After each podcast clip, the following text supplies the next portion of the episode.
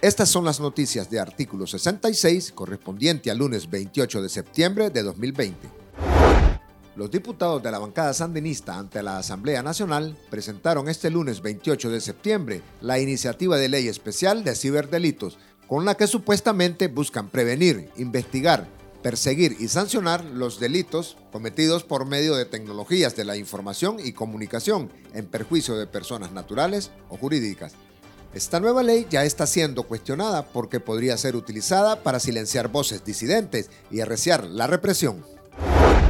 La comunidad de nicaragüenses que se encuentra radicada en el exterior y grupos internacionales que apoyan la lucha cívica en Nicaragua emitieron una declaración de apoyo a las propuestas de reformas electorales presentada por la Coalición Nacional el pasado 22 de septiembre, en la que demandan que la dictadura acepte permitir un proceso electoral democrático y creíble en caso de que se den las elecciones generales del 2021. En el comunicado, los nicaragüenses en el exilio solicitan a la Organización de Naciones Unidas y la Organización de Estados Americanos a que presione con acciones que obliguen a la dictadura a implementar las reformas electorales para que se garanticen unos comicios libres, transparentes y con observación internacional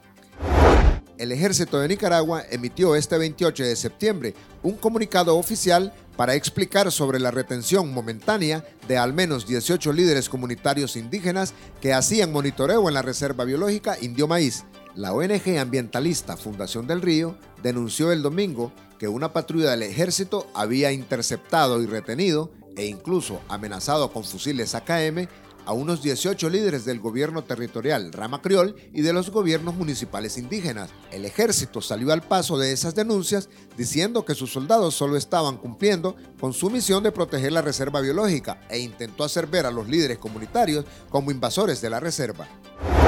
Este lunes 28 de septiembre se realizó en la Corte Suprema de Justicia la audiencia extraordinaria de casación en el caso del preso político Jaime Navarrete Blandón, condenado por la justicia orteguista a tres años y seis meses por el delito de posesión de estupefacientes, psicotrópicos y otras sustancias controladas, y posesión ilegal de armas, cuya pena la está cumpliendo en el sistema penitenciario Jorge Navarro de Tipitapa.